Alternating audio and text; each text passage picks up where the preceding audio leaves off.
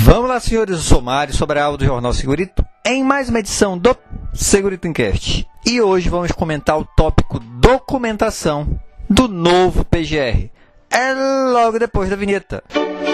Segurito, segurito, segurito, segurito, segurito, segurito, segurito, segurito.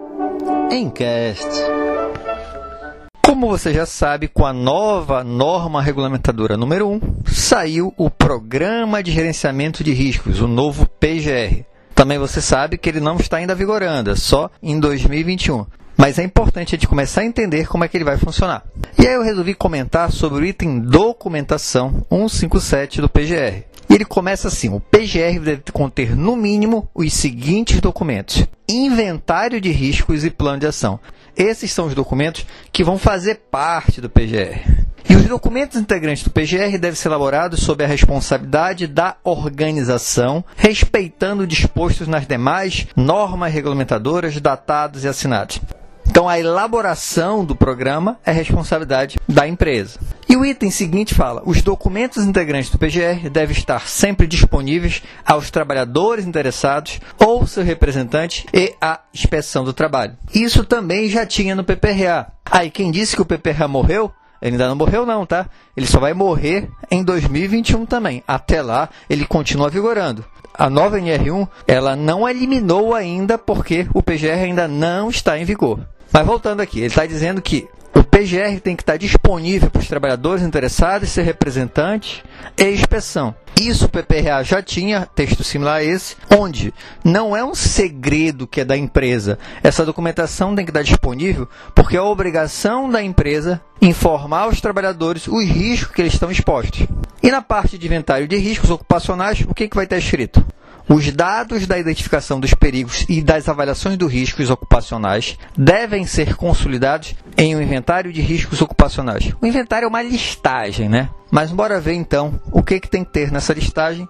E ele começa assim, ó. O inventário de riscos ocupacionais deve contemplar, no mínimo, as seguintes informações. Letra A caracterização dos processos em ambiente de trabalho. Isso a gente já tem, pelo menos deveria ter. Lá no nosso LTCAT, no nosso laudo técnico de condições ambientais de trabalho, já tem essa descrição. No PPRA, geralmente também se faz essa descrição. Então, essa descrição do ambiente, essa caracterização do ambiente de trabalho, a gente já tem essa informação. Não é tão complicado passar para o PGR. O item seguinte também é para a gente ter. A letra B é caracterização das atividades descrever a atividade, cada atividade da empresa, como é realizada essa caracterização, também é uma informação já existente. A letra C, que já é um pouquinho mais complicadinha, apesar de também já ser uma obrigatoriedade. Mas bora lá descrição de perigos e de possíveis lesões ou agravos à saúde dos trabalhadores, com a identificação das fontes ou circunstâncias, descrição de riscos gerados pelos perigos, com a indicação dos grupos de trabalhadores sujeitos a esses riscos e descrição de medidas de prevenção implementadas. Então, bora entender isso. Eu preciso descrever todos os perigos. Se a minha empresa tem ruído, calor, vibração, determinados produtos químicos, a parte de ergonomia também toda, descrever todos os perigos, descrever quais são os riscos gerados por esses perigos, descrever também quais são as consequências para a saúde dos trabalhadores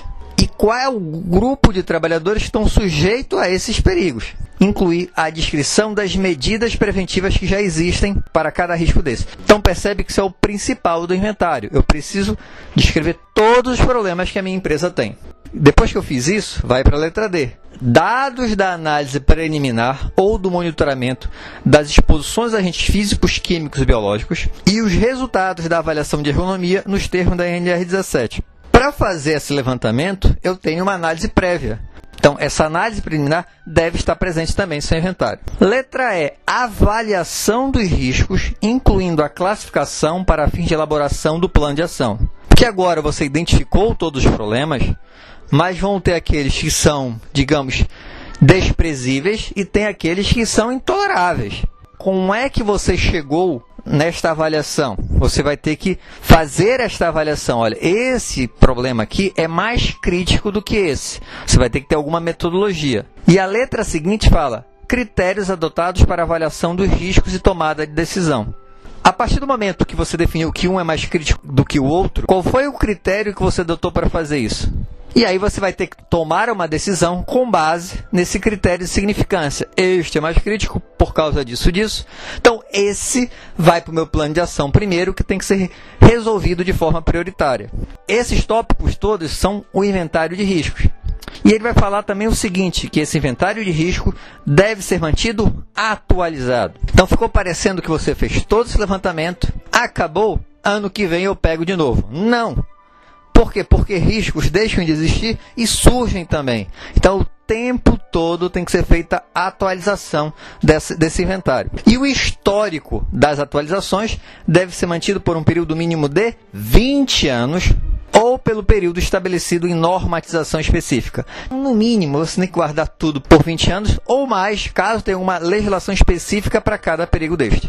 Então percebe que é um negócio que vai dar muito trabalho e que a gente já deve começar a iniciar mesmo sem ter obrigatoriedade, para quando começar a vigorar, você já ter isso mais ou menos pronto na sua empresa. Isso vai lhe ajudar a fazer a gestão, então comece agora. E quando for para registrar, já está tudo pronto. Espero que tenham gostado. Se gostaram, já sabe, né? Curte, compartilha. E tem alguma dúvida ou sugestão de pauta? Basta mandar um e-mail para sobralj.hotmail.com. Um abraço e até o próximo programa.